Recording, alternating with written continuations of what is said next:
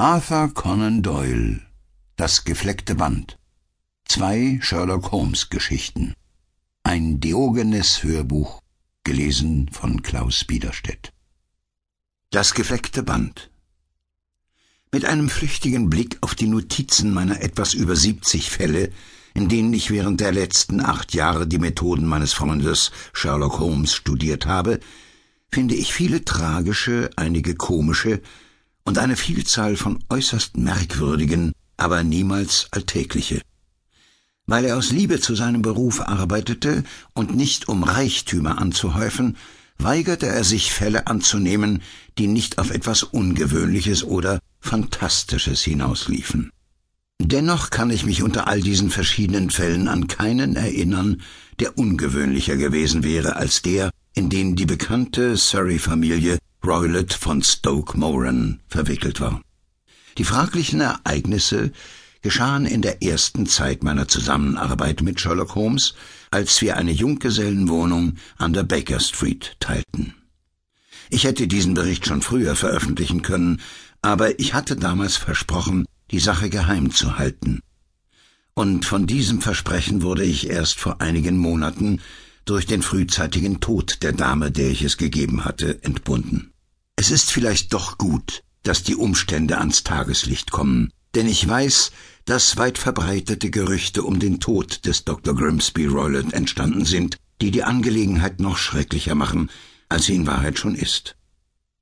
Es war Anfang April im Jahre 1883, als ich eines Morgens erwachte und Sherlock Holmes vollständig angezogen neben meinem Bett stehen sah.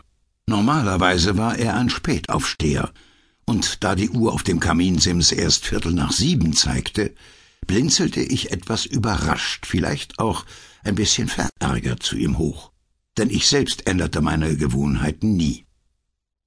Tut mir leid, Sie aus dem Bett zu jagen, Watson, sagte er, aber Sie sind heute Morgen nicht der Einzige. Erst musste Mrs. Hudson aus den Federn, sie weckte mich und ich nun sie. Was ist denn los? Brennt's? Nein, ein Klient.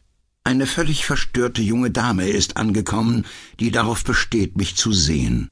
Sie wartet jetzt im Wohnzimmer. Ich nehme an, wenn junge Damen zu dieser frühen Morgenstunde in der Hauptstadt herumirren und schlafende Menschen aus den Betten jagen, müssen sie etwas sehr Dringendes mitzuteilen haben.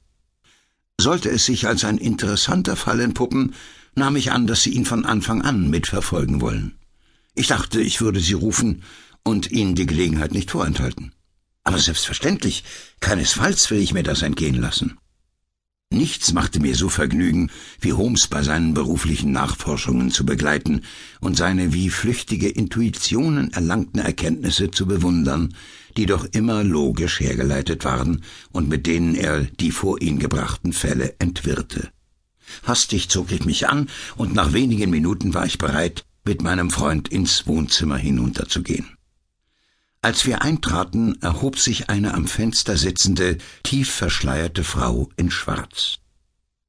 Guten Morgen, Madame, sagte Holmes fröhlich. Mein Name ist Sherlock Holmes. Darf ich Ihnen meinen langjährigen Freund und Kollegen Dr. Watson vorstellen, dem Sie genauso vertrauen dürfen wie mir? Großartig. Mrs. Hudson hat bereits Feuer gemacht. Madame, setzen Sie sich doch näher zum Kamin. Ich werde sofort heißen Kaffee bestellen. Sie zittern ja. Es ist nicht die Kälte, die mich zittern lässt, sagte die Frau leise und zog ihren Stuhl näher ans Feuer. Sondern Angst, Mr. Holmes. Nackte, kalte Angst. Sie hob ihren Schleier, während sie sprach, und wir sahen, dass sie sich wirklich in einem bemitleidenswerten, verstörten Zustand befand.